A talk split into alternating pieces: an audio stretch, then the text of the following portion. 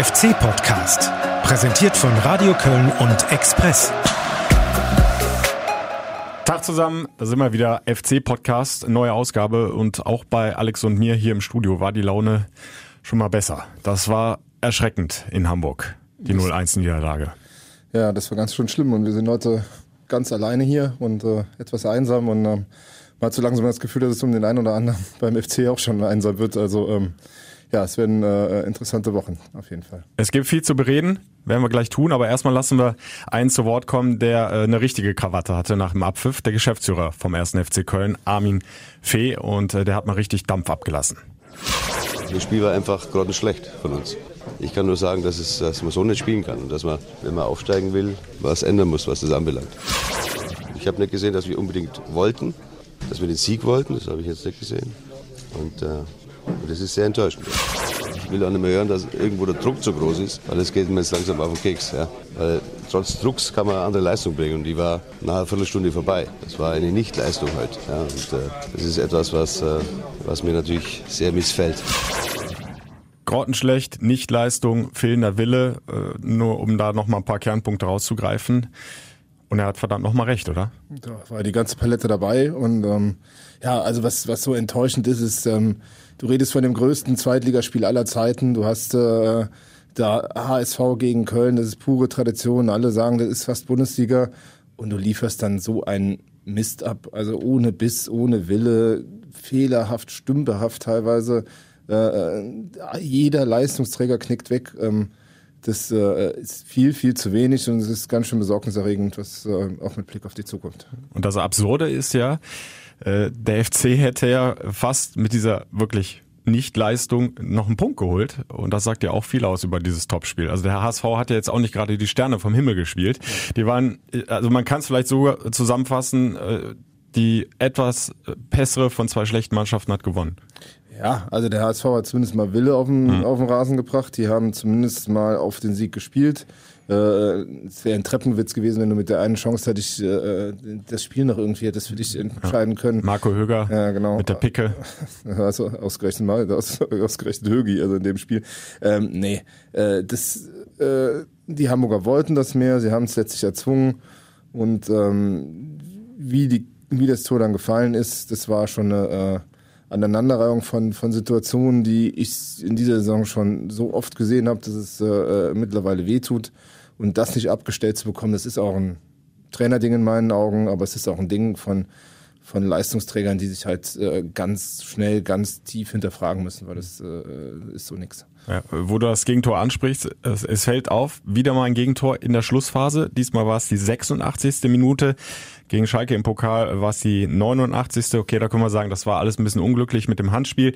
Äh, Kiel war es die 88. Duisburg 73. Minute. Der, der Punkt ist ja, äh, das war ein bisschen unglücklich, das kann man ja sagen, aber ähm, der Punkt ist doch einfach, wenn du späte Gegentore frisst durch Unkonzentriertheiten, dann mhm. ist ja die Frage, woher kommt die Unkonzentriertheit? Ist das, äh, äh, schaltest du vom Kopf her ab, bist du körperlich nicht fit? Äh, äh, das sind ja die Fragen, die sich da stellen, weil du, äh, ob du jetzt die Hand zu Hilfe nimmst oder nicht faulst oder, oder, oder halt nicht hingehst, äh, das sind ja alles alles keine erzwungen, also vom Gegner erzwungenen Gegentore, sondern äh, du lädst den Gegner zu Gegentoren ein äh, das sind hausgemachte Dinger und da musst du dich hinterfragen halt. Ja, ja und zum Gegentor äh, in Hamburg hat Louis Schaub nach dem Abpfiff gesagt, wir haben ja vorher schon im Grunde drum gebettelt um dieses Gegentor. Also es kam ja jetzt auch nicht aus dem Nichts, sondern der HSV hat im Rahmen seiner Möglichkeiten, ich habe es gesagt, spielerisch war das alles nicht glänzend, aber sie haben halt ein bisschen Druck gemacht. Mhm und äh, sich ein, zwei Chancen rausgespielt. Douglas Santos hatte schon eine große Wang, der eingewechselt worden ist. Horn konnte da noch das Schlimmste verhindern. Äh, beim dritten Anlauf war dann ja, machtlos, der Nachschuss war drin von La Soga. Und du hast es angesprochen, schlecht verteidigt. Also Höger wird überlaufen von Santos, also, äh, als wenn der irgendwie in Zeitlupe gerade unterwegs gewesen wäre also, und, und, und Meret geht dann äh, nicht richtig hin. Auch das haben wir ja schon öfter angesprochen, dass er dann etwas zu zögerlich ist einfach ja. und den Torabschluss nicht verhindert. Ja, also das fängt in der Tat bei Högi an, wenn er schon nicht hinterherkommt, 86. Minute, Foul 35 Meter vom Tor, kriegst du gelb-rot, okay, bist du runter, mhm. aber spielst du drei Minuten Unterzahl, holst den Punkt mit nach Hause. Also das ist dann auch einfach die falsche Entscheidung getroffen, um sich selbst vielleicht zu schützen und das nächste Spiel wieder dabei zu sein. ich finde, er muss, wenn er schon nicht hinkommt, zwingend faulen, dann passiert da nichts. Das nächste Thema ist Meret. Wann bringt ihm jemand bei, dass man, äh, wenn der Gegenspieler aus der zweiten Reihe zum Schuss kommen kann, irgendwie was tut, um diesen Schuss zu verhindern. Der dreht sich immer nur weg und lässt schießen. Das ist, äh, das zieht sich äh, von seinem ersten Spiel damals gegen Dortmund durch bis zum heutigen Tag. Das ist so ein klasse Verteidiger eigentlich mit diesem einen Grundfehler und ich, ja, ich wollte es gerade sagen, es ist einfach so extrem ärgerlich, weil er ja. bis dahin ein richtig gutes Spiel ja, gemacht hat. Ja, aber Ganz souverän die wichtigen Dinger hinten rausgeklärt, äh, im Spielaufbau im Grunde äh, ohne großen Patzer. Und dann ist er da so passiv. Ja, aber das, und, und das lässt, kostet halt lässt Punkte. Ne? Also schießen. Kostet, er hat gegen Kiel schon Punkte gekostet, jetzt hat er wieder Punkte gekostet. Das kommt sich dann ein bisschen zu teuer zu stehen. Dieses, also zahlt ganz schön viel Lehrgeld. Hm. Die Frage ist, äh, warum wollte der FC nicht so wie der HSV diesen Sieg? Also ich, ich unterstelle der Mannschaft nicht, dass sie bewusst nicht wollten, mhm. aber es muss ja Gründe dafür geben.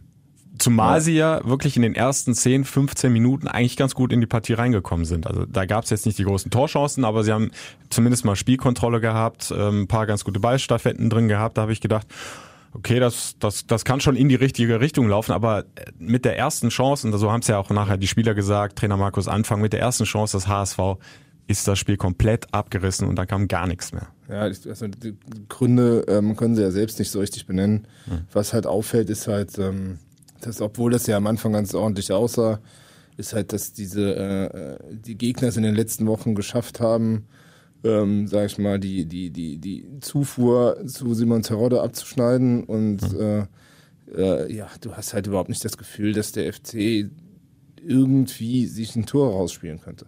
Also ja. ich, ja. wo du es ansprichst, ich, ich habe nochmal äh, drauf geguckt. Ähm, bis zum oder bis nach dem Sieg gegen Bielefeld, das 3-1, sah es ja blendend aus. Der FC mhm. auf Platz 1 hatte fünf Zähler Vorsprung auf einen Nicht-Aufstiegsplatz. Und äh, bis dato haben ja Drexler und, und auch Schaub regelmäßig serviert auf mhm. Terodde. Da haben sie immer wieder diese Tiefenläufe geschafft, kam der Pass in die Mitte, Abnehmer Terodde. Seitdem nur noch eine Torvorlage äh, von Drexler, aber das war jetzt nicht aus dem Spiel raus, das war der äh, rausgeholte Elfmeter in Kiel. Ansonsten kam von beiden kein Assist mehr und das zeigt ja auch, dass der FC überhaupt keine Durchschlagskraft da vorne mehr entwickeln kann. Ja, also es ist natürlich einerseits die Problematik, dass, dass der Louis jetzt immer öfter nach rechts draußen geschoben wird, seit, seit Clemens verletzt ist. Das war ja in der Länderspielpause genau. Und ja. ähm, äh, dafür ist er mir ein Tick zu langsam. Also und dann kommt halt einfach auch seine Technik nicht zur Geltung. Du, und er muss sich ja den Ball dann immer, weil er meistens auch über die rechte Seite ja. kommt, dann auf links legen. Damit ist natürlich direkt das Tempo raus. Ja, und, ähm, und die Flanken kommen dann meist nicht an oder er zögert auch oft zu lange, ja. finde ich. Und Domme war teilweise auch links draußen dann äh, auch so ein Problem. Also das nächste. Und in, äh, dem fehlt natürlich mittlerweile auch äh, das Selbstbewusstsein, hat man das Gefühl, durch diesen, also diese, dieser tragische verschossene Elfmeter kam halt ziemlich viel Mist zusammen jetzt in den letzten Wochen. Ähm, dazu hat er auch ein bisschen einen schweren Stand so, so bei den Fans irgendwie. Ich weiß nicht, ob ihm das auch irgendwie ein bisschen zu schaffen macht. Aber, aber schon seit vielen Wochen, was mich ehrlich gesagt wundert, weil er, er wirklich lange Zeit jetzt der beste Assistgeber war und er ist ja, also das kann man ihm nie absprechen, der ackert und ackert, der läuft immer mit am meisten.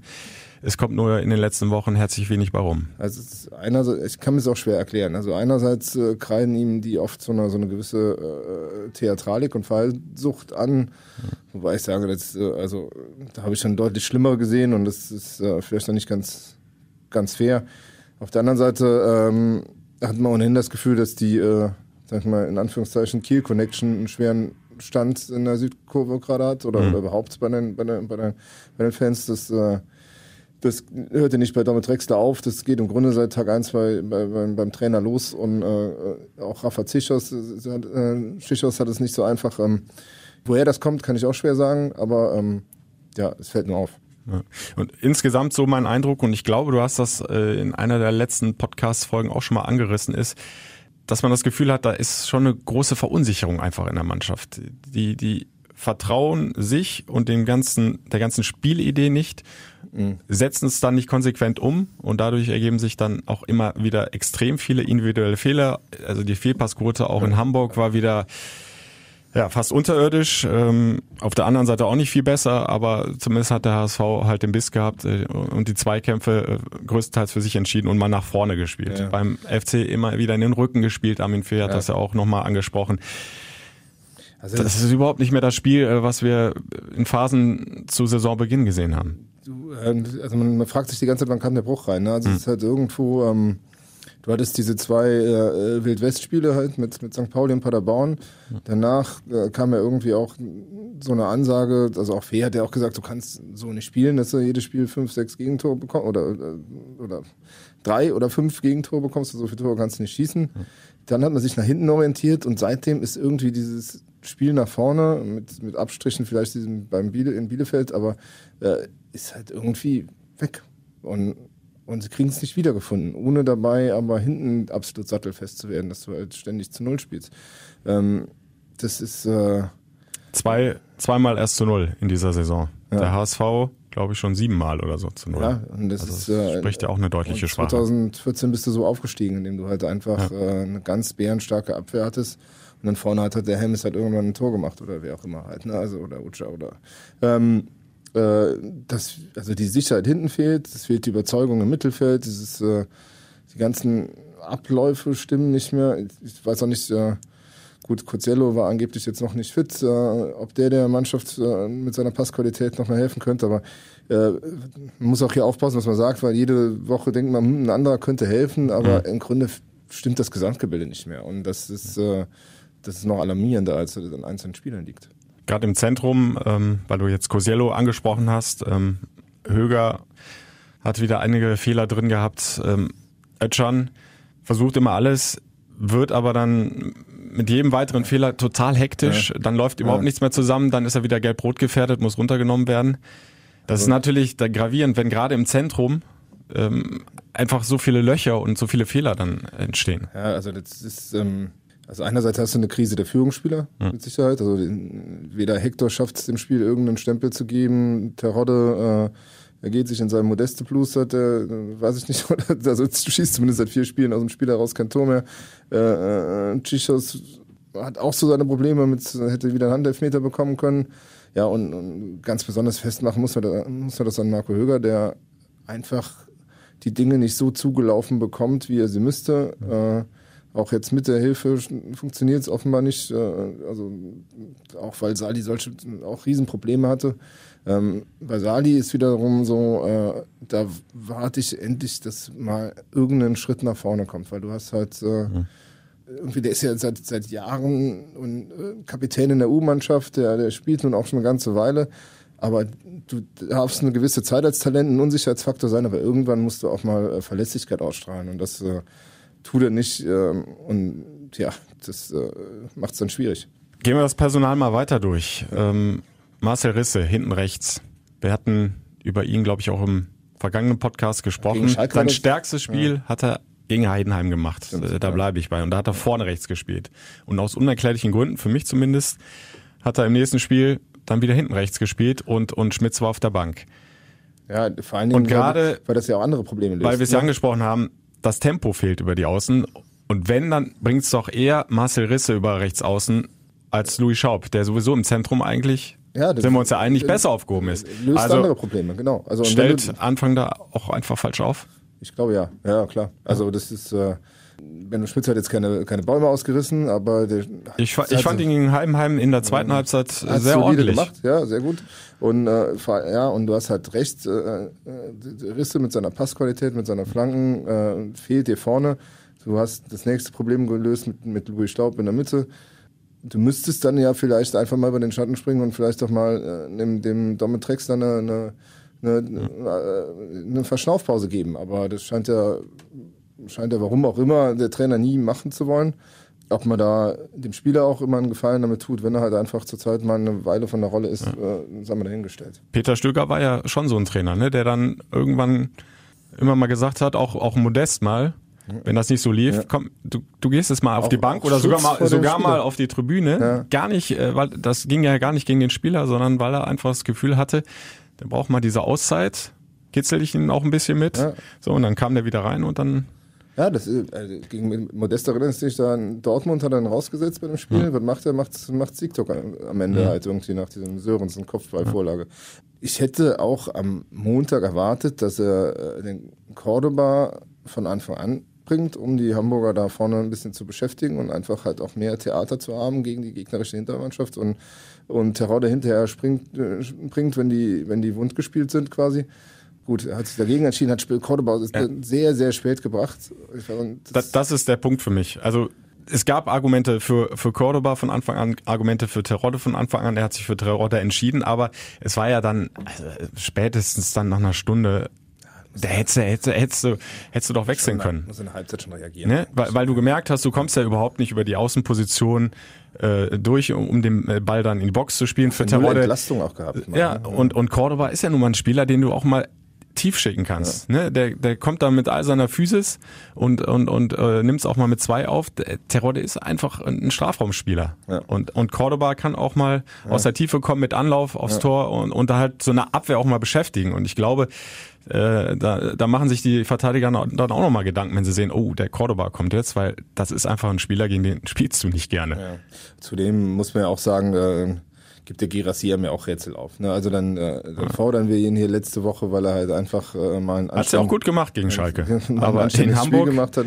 Aber dann diese Lamentiererei und also der ist so, du hast, er lässt dann gegen Schalke, dann hat er dann Bock, weil das ist dann große Bühne. Hm. Und gegen Hamburg muss er dann schon wieder raushängen lassen, dass er eigentlich keine Lust hat, da links draußen zu spielen. Also das, das habe ich das Gefühl also so weit würde ich jetzt nicht gehen, dass er da, da bewusst da sich hat hängen lassen. Es wirkte, es wirkte so, ja, ja. Also, aber ähm, was halt aufgefallen ist, äh, du hast zig Ballverluste und er setzt überhaupt nicht nach. Ja, ne? Also wenn, wenn du äh, schon den Mist baust vorne und den Ball verlierst, dann ja. musst du wenigstens nachsetzen und, und den Jungs hinten wieder helfen. Und daraus sind ja so viele Kontersituationen ja. entstanden. Und da kann der FT froh sein, dass der HSV halt auch spielerisch äh, keine Glanzleistung da gebracht hat. Wobei, Die haben auch viele Kontermöglichkeiten liegen lassen. Wobei, wenn man jetzt so die beiden Mannschaften mal gegeneinander äh, gespiegelt gesehen hat, hm. hat ist mir auch so mindest, hatte ich dann äh, am Fernseher jetzt, ich war ja nicht da, aber den Eindruck gehabt, dass, ähm, dass in dieser Hamburger Mannschaft auch einfach ein Tick mehr Fantasie, was, was so die Zukunft angeht, drinsteckt. Ne? Also so, hm. ich finde es hier so Spieler wie Douglas Santos und äh, auch dieser Narei, den du letzten Winter hättest haben können. Gutenbeck wollte den ja gerne haben. Und, äh, und so, da sind halt, und ja, ein vierter A, unbenommen, also da sind halt schon viele Spieler drin, wo ich sage, hm, da ist, äh, äh, äh, da hast du klares Bundesliga-Potenzial, das, das fehlt mir beim FC so ein bisschen, aber kann auch nur eine Momentaufnahme also sein. Also bei Sa Santos gebe ich dir absolut recht, äh, war für mich das stärkste Spiel ja. auf dem Platz. Also was der da die Linie rauf und runter, Mangala hat auch, sehr, sehr gut. Narei habe ich jetzt okay gesehen, aber der hatte auch ein paar Dinger drin. Also hatte auch mal einen technischen Annahmefehler, rutscht ja. ihm der Ball in Seiten aus, eine Flanke hat er mal in Richtung Oberrang mhm. gejagt. Würde ich jetzt nicht äh, aus dem Spiel schließen, ähm, dass dem FC damals ein Riesentalent äh, entgangen ist. Der hat sicher seine Qualität hätte dem FC vielleicht auch weitergeholfen, aber ich bin ja. da jetzt nach dem Spiel nicht bereit ja. zu sagen, um Gottes Willen, wie konnte man den nicht ans Geisbock heimholen? So stark habe ich ihn da jetzt nicht gesehen, ehrlich ja. gesagt. Kann sein, nein. jedem, ist ja jedem. Ja. Nein, aber ich glaube, dass der damals hätte weiterhelfen können und dass ja. dir äh, schnelle, Ab, schnell, ja. schnelle Spieler auf den Außenbahnen halt fehlen. Also Fiete Ab zum Beispiel hat dem, hat dem Cello ganz schön viele Aufgaben gestellt am Anfang. Dann ist er ein bisschen äh, weggebrochen auch, weil also überragend hat der HSV nur wahrlich auch nicht gespielt. Aber ja, sie haben es halt gewollt, sie haben halt äh, wirklich ein ordentliches Heimspiel auf das äh, auf den Rasen gebracht und ähm, das äh, würde man dem FC auch mal wünschen. Ja. Jetzt haben wir über viele Spiele gesprochen. Jetzt äh, müssen wir natürlich auch über den Trainer Markus ja. Anfang sprechen, der natürlich jetzt extrem in der Schusslinie steht. Ähm, wenn du dir mal die ganzen sozialen Netzwerke dadurch liest, äh, das ist schon äh, ja, äh, Anfang raus, ja. wird äh, ständig gefordert. Nachfolgekandidaten jetzt sind diese vor nicht immer repräsentativ. Ich will jetzt nicht behaupten, dass äh, die große Mehrheit der FC-Fans seinen Rausschmiss fordert, aber es ist natürlich schon heftiger, heftiger Gegenwind für Markus Anfang. Bevor wir das mhm. versuchen mal zu analysieren, hören wir ihm ganz kurz selbst seine Reaktion nach dem 0 zu 1 in Hamburg und wie er damit jetzt umgeht, speziell dann auch im Umgang mit der Mannschaft. Wir müssen uns jetzt zusammenraufen, müssen müssen darüber sprechen, müssen es intensiv analysieren und dann müssen wir uns auf Dresden vorbereiten und da brauchen wir dann auch eine dementsprechend gute Reaktion. Ja, dazu ergänzend vielleicht noch kurz, er hat das noch ein bisschen weiter ausgeführt, also er will extrem viel äh, mit den Spielern sprechen, auch deren Meinung hören, warum das äh, nach 15 Minuten komplett abgerissen ist, das Spiel in Hamburg. Das sind aber so die üblichen Mechanismen. Also das sagt jeder Trainer, ne? Einzelgespräche, Mannschaftsgespräche, wenn du halt so in der Krise steckst. Wird viel geredet. Die Frage ist, hören die ihm noch so zu? Äh, ja. Da, ne? Ja, ist, ist ja immer, ist ja immer das Thema. Große wenn du äh, so lange keinen Erfolg mehr hattest, hören die ihm noch so zu, äh, dass sie es dann in Dresden, wie er es gefordert hat, mit einer Reaktion dann umsetzen. Ja, also das ist äh, auch mal über Dresden hinaus. Ne? Also du mir ähm, schwingt da immer diesen, äh, ich hab irgendwann vor der Saison gab es ein Gespräch mit, mit Dominik Drexler, wo der sagte, also das System Anfang kann eigentlich nur funktionieren, wenn alle elf auf dem Platz halt äh, mhm. an einem Strang ziehen. Sobald einer äh, nicht mitmacht, hast du verloren. So, und jetzt hast du aber den Eindruck, A, sie spielen dieses System schon irgendwie gar nicht mehr, weil ähm, dieses aggressive Anlaufen, was sie den ganzen Sommer geprobt haben, siehst du auf dem Platz nicht mehr. Also, ja, also seit, seit, der Niederlage gegen Duisburg ist es eigentlich ja, komplett weg. Ist weg. Die Frage ist, ist das vom Trainer vorgegeben oder verweigert die Mannschaft äh, das System zu spielen? Und dann hast du halt ähm, auch so diese ähm, die Problematik, die ich halt immer bei diesen oder was heißt immer, aber äh, die halt oft bei diesen Systemtrainern auftaucht, sei es Peter Bosch in Dortmund oder, oder Zorniger vorher in, in Stuttgart oder ganz früher hier mal Rapolda. Ähm, die haben ihr System, das war irgendwo erfolgreich und äh, an das glauben sie ganz fest und das führt dann aber auch irgendwann zur Falle, weil sie kommen aus ihrem System nicht mehr raus. Und ich glaube, dass es für, für Markus Anfang äh, der Schlüssel sein wird, sich ein bisschen ja auch neu zu erfinden, hier einen neuen Weg zu, zu gehen, weil offenkundig, also auch wenn die gegen Heidenheim ganz ordentlich gespielt haben, aber die, die Heidenheimer, sowohl die Heidenheimer als auch Duisburg, als auch, äh, jetzt fehlt mir einer, einer zwischendurch, äh, Kiel. Kiel, die hatten alle eine Idee, wie sie das Kölner Offensivspiel weitestgehend stoppen können. Und das trotz all dieser überbordend größeren Qualität, die du aufgrund deiner wirtschaftlichen Möglichkeiten hast. Mhm. Und jetzt hast du mit Hamburg sogar eine Mannschaft gehabt, die selber noch Möglichkeiten hat und die hat sich dann verdient gegen dich durchgesetzt. Und dann, dann musst du halt irgendwie äh, äh, eine neue Idee finden, mhm. weil ähm, wer nicht mit der Zeit geht, geht mit der Zeit. Äh, Anfang hat ja über die Wochen zumindest so ein paar mhm. Schräubchen gedreht, ein bisschen was angepasst, um die Defensive dann auch mhm. vor allem zu stabilisieren und äh, zugute halten kann man ihm dann auch, dass äh, der FC nicht mehr wie zu Saisonbeginn ähm, die Konter äh, Tore kriegt. Das waren die Gegentore ja. fielen eigentlich immer nach wirklich krassen individuellen Fehler, siehe Kiel mit äh, ja. der fehlenden Abstimmung zwischen Horn und und, und Meret. Nur ähm, das Problem ist ja, er setzt ja weiterhin auf den Ballbesitz Fußball. Und mhm. wenn du den spielst, musst du natürlich ballsicher sein. Und das geht ja dem FC im Moment komplett ab. Also die Fehlpassquote haben wir angesprochen. In Hamburg äh, war äh, furchtbar und ähm, wenn dann halt gerade auch so Leistungsträger wie Marco Höger, die eben da für diese Sicherheit sorgen sollen, oder auch mal ein Jonas Sektor, dann so ein bisschen hinten wegbrechen, äh, dann wird es natürlich kritisch, dann funktioniert das Ganze nicht mehr. Ich habe die Frage heute auch schon irgendwie in der Zeitung gestellt und dann äh, ich glaube, der Kollege Löhr vom Stadtanzeiger macht es noch ein äh, bisschen plastischer, wo, also wenn er sagt, äh, ob der nicht äh, Spieler wie äh, Hector oder Höger schon, schon längst verloren hat. Äh, wenn das so sein sollte, dann wird es natürlich sehr schwer. Auf der anderen Seite muss man halt sehen, die Entscheidung anfangen, was das für eine war. Also du hast äh, letzten Anfang Dezember haben wir äh, schon diese Info gehabt, der wird quasi der neue Trainer und mhm. äh, da haben wir sich relativ schnell darauf verständigt und da war Fee ja noch gar nicht da. Also das war ja im Grunde auch, äh, hat man sich ziemlich schnell ähm, darauf verständigt, dass man es nicht im Winter macht, sondern dass man es erst im, im Sommer probiert. Also man hat quasi gesagt, wir warten auf den Trainer und nehmen den Abstieg in Kauf. Man hat dem Trainer seine zwei Wunschspieler zur Verfügung gestellt, den ganzen Stab geholt. Da ist auch ein unglaublicher Kostenapparat dahin. Also diese, die, allein diese wirtschaftliche Entscheidung für das Team Anfang war, ist ja, ist ja beispiellos in der Vereinsgeschichte für ein Trainerteam. So, und das muss man auch wissen, wenn man jetzt überlegt, pff, macht man da was? Also, ne, also mhm. kann ja durchaus sein, wenn, wenn, wenn Dresden jetzt noch in die Hose geht, dass, dass der Druck richtig groß wird. Und äh, äh auf der anderen Seite sieht man natürlich in Hamburg, die haben gemerkt, äh, mit Hits, mit dem System, das funktioniert nicht. Äh, wir haben die Qualität eigentlich, die Mannschaft ist fit, die Mannschaft ist mhm. da, aber es funktioniert irgendwie nicht. Und haben halt relativ schnell, relativ rigoros gewechselt und stehen jetzt auf Platz 1. Das hast du natürlich als Gegenbeispiel.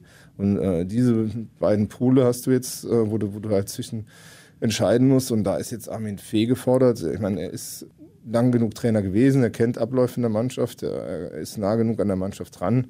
Ähm, ja, und von dem muss jetzt auch was kommen in die richtige Richtung. Ich meine, die, dieses, äh, diese, also, diese Wutrede, oder wie, wie, hast du die interpretiert? Also für mich ist das auch schon so ein bisschen, also er, hat, er sagt ja. Also ich glaube, es ging, es ging in erster Linie natürlich erstmal gegen die Mannschaft. Ja. Das war ein klares Statement für diese Nichtleistung. Mhm. Aber äh, natürlich, Klammer auf, ist auch ja. der Trainer mit einbezogen. Ist ja, ja logisch. Der Trainer stellt die Mannschaft ein und, und wenn die, die Leistung nicht auf den Platz bringen, dann muss er äh, letzten Endes den Kopf dafür hinhalten. Und äh, ich bin mir sicher, dass da jetzt äh, sehr intensiv diskutiert wird zwischen Armin Fee und Markus Anfang. Also da werden dann schon mal die Karten auf den Tisch gelegt.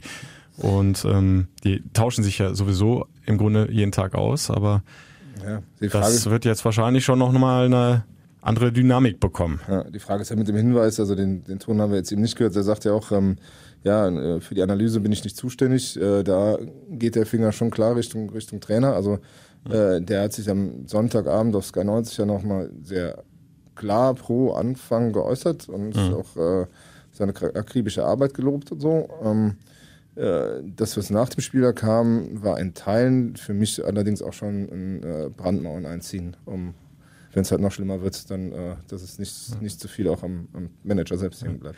Die große Sorge bei äh, vielen Fans, äh, was man so lesen kann in den Kommentaren, ist ja, dass dem FC ein ähnlicher Fehler passiert wie in der vergangenen Saison, dass man viel zu spät reagiert und dann ist die äh, Karre nicht mehr aus dem Dreck zu ziehen. Auf der anderen Seite, also ich persönlich bin noch nicht so weit zu sagen, Anfang ist beim FC gescheitert. Ich, der ist, ich halte ihn für einen sehr guten Trainer, er hat das ja auch schon nachgewiesen. Ja. Und man muss ihm jetzt schon die Chance geben, ähm, aus dieser ersten Krise jetzt mit dem FC sich und die Mannschaft rauszuholen. Ja. Und du hast es angesprochen, da wird er jetzt gefragt sein, wie flexibel ist er da? Was lässt er sich äh, für einen Plan B einfallen und funktioniert der? Ja, du darfst ja auch nicht aus der, ähm, klar, du hast den Satz von Toni Schumacher, es wird nie wieder passieren, dass wir mhm. zu lange wegschauen.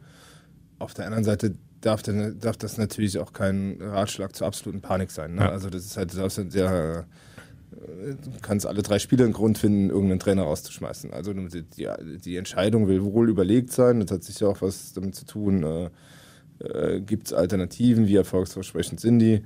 Markus Anfang muss es schaffen, seine Mannschaft zu überzeugen, so dass die wieder überzeugt und dass das Ganze wieder ein geschlossenes Gebilde wird. Und wenn das nicht funktioniert und das am besten schon gegen Dresden, dann äh, wird das eine lange Länderspielpause mit vielen Diskussionen.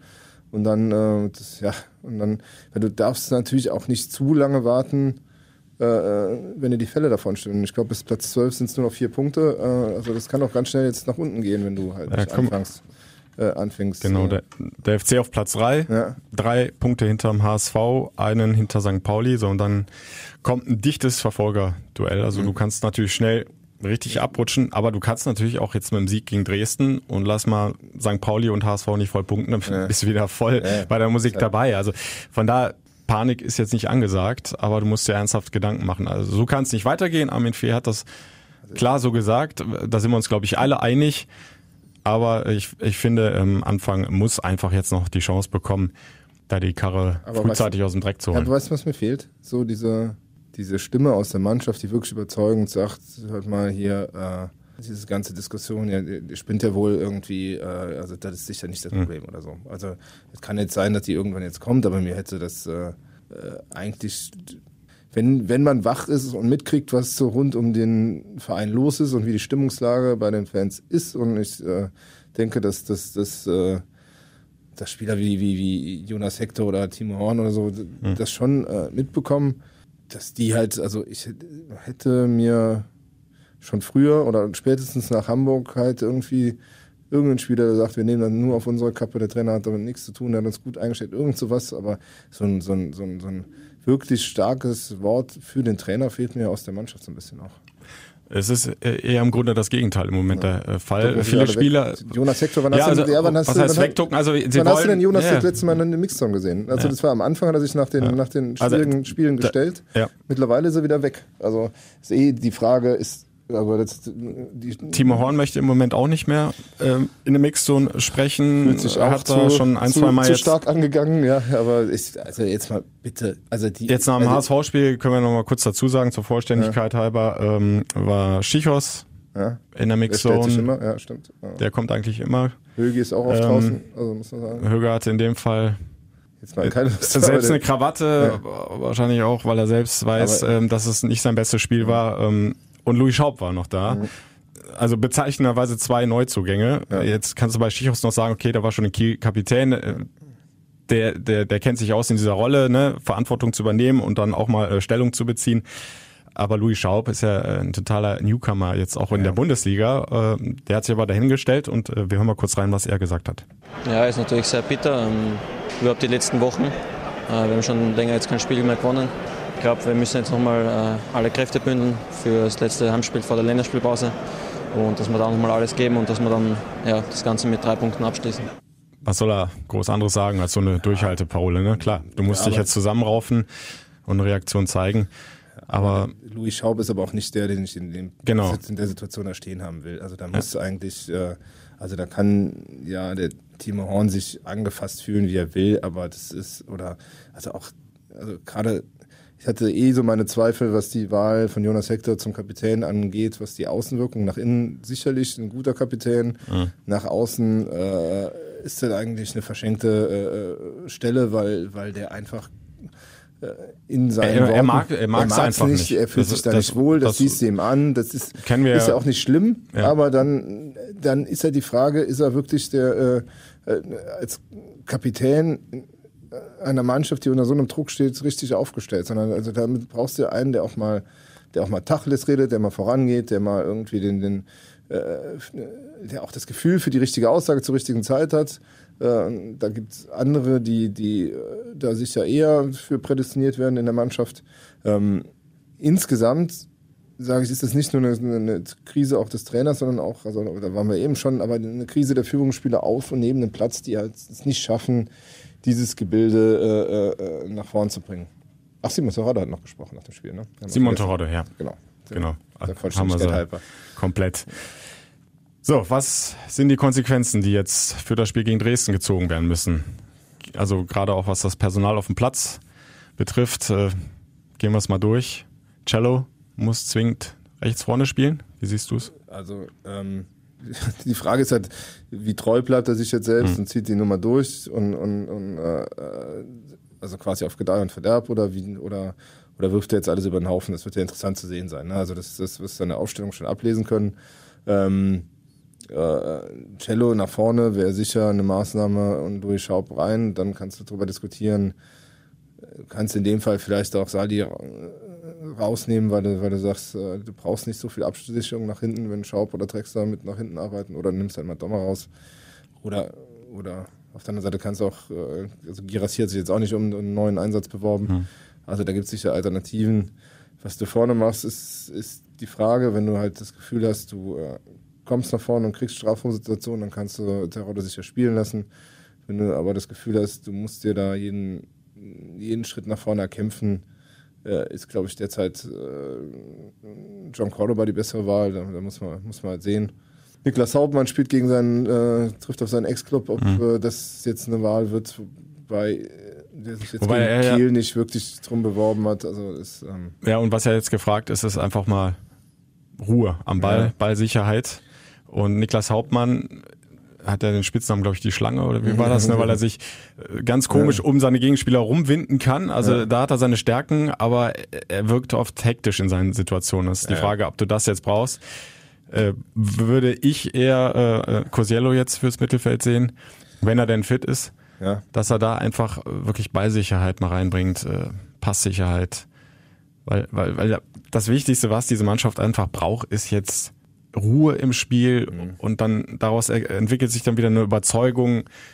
Wenn du natürlich jetzt gegen Dresden da irgendwie nach 10, 15 Minuten da wieder die ersten Böcke drin hast ne, und die und die kriegen ihre Chancen, dann kann das so furchtbar nach hinten losgehen. Also das musst du halt unter allen Umständen verhindern. Du musst von Beginn an da eine gewisse Ruhe und Souveränität äh, reinbringen in dein Spiel. recht. Das hast du recht, weil, weil äh, ich meine, der Armin Fee hat es ja vorhin gesagt, irgendwie ist es ihm jetzt egal, was mit Druck ist oder nicht, man kann trotzdem eine bessere Leistung bringen. Also ich habe in, in, den Podcasts vorher durchaus auch schon mal gesagt, mir ist das alles zu mimosenhaft, was, was da rund um den Druck gemacht wird. Äh, wenn sie mal Druck erleben wollten, am Samstag haben sie. Also das ist, ich glaube, dass, äh, dass die Zuschauer, also gerade die, die in Hamburg waren, die werden eine ordentliche Krawatte haben, aber auch die, die, die also das, man konnte auch am Fernseher eine Krawatte bekommen. Das war durchaus möglich, das habe ich äh, am eigenen Leib erfahren. Ähm, nein, also wenn da jetzt eine Viertelstunde wieder so eine Fehlpassorgie kommt, dann, äh, dann dann könnte eine relativ anstrengende Abend, äh, Veranstaltung da am Samstag werden. Und das, das, genau darauf werden die Dresdner auch sein. Die werden die Nadelstiche setzen. Die wissen ja auch, äh, sind auch nicht so weit weg. Ne? Die, die können, können gleichziehen mit dem FC, wenn ich es noch richtig in Erinnerung habe. Äh, und äh, ich sag mal, jeder Gegner hat ja jetzt die Lunte gerochen. Die wissen, die sind in der Krise, die wissen, die sind verunsichert, die wollen, äh, die werden ihre Chance suchen und ähm, ja, so weit musst ja. du abschütteln, aber die werden hart in die Zweikämpfe gehen, versuchen ja. dem FCW zu tun.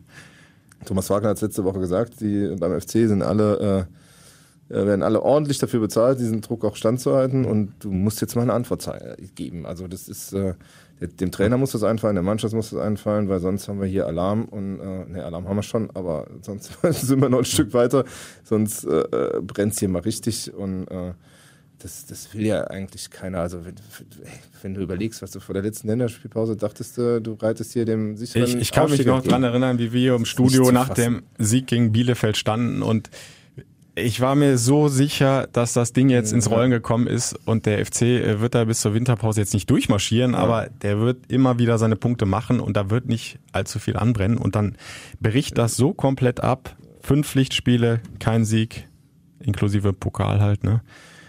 es ist eigentlich unerklärlich. Und gerade da, wo, wo wir jetzt gerade nochmal über, über das Thema Druck gesprochen haben, nach dem 3-1 hat es ja nun wirklich im Grunde fast gar keinen Druck. Du hast den Tabellenletzten zu Hause. Du, du liegst fünf vor dem ersten äh, Nicht-Aufstiegsplatz. Du hast eine äh, drei, drei Siege in Folge hingelegt. Da war äh, im Grunde, also für Kölner Verhältnisse so gut wie gar kein Druck da. Und jetzt hast du tatsächlich das erste Mal wirklich richtig Druck. Ne? Weil, weil einfach die Ergebnisse nicht mehr gekommen sind. Ja. Jetzt bläst er halt der Wind ins Gesicht, das äh, musst du halt aber auch aushalten. Ähm, wir Wie können nur warten so schön, auf das ne? Auf, am Samstag. Auf dem Platz äh, ja. liegt die Wahrheit. Da müssen sie es jetzt zeigen. Wer in Böhmersdorf nicht dabei ist, darf dich wieder hören. Ja, Radio Köln auf der 107,1 oder im Netz fc-radio.de. Da gibt's die kompletten 90 Minuten. Ich äh, will unbedingt endlich wieder Tore bejubeln mit euch zusammen. Ja. Äh, mein, mein größter Wunsch, äh, vielleicht gehe ich noch mal in den Dom, eine Kerze anzünden, mal gucken. Also ja, keiner hat Bock, äh, zwei Wochen über die große Krise äh, dann zu schreiben. Also ich auch nicht. Ich werd, äh, wir drücken die Daumen am Samstag, hoffen, dass, dass die Wende gelingt. Ähm, es gibt äh, Sachen, die bedenklich stimmen, aber naja, wir werden es verfolgen, auch in Print und online. Verfolgt uns gerne. Und ansonsten hören wir uns nächste Woche wieder beim FC Podcast. Der FC-Podcast, präsentiert von Radio Köln und Express.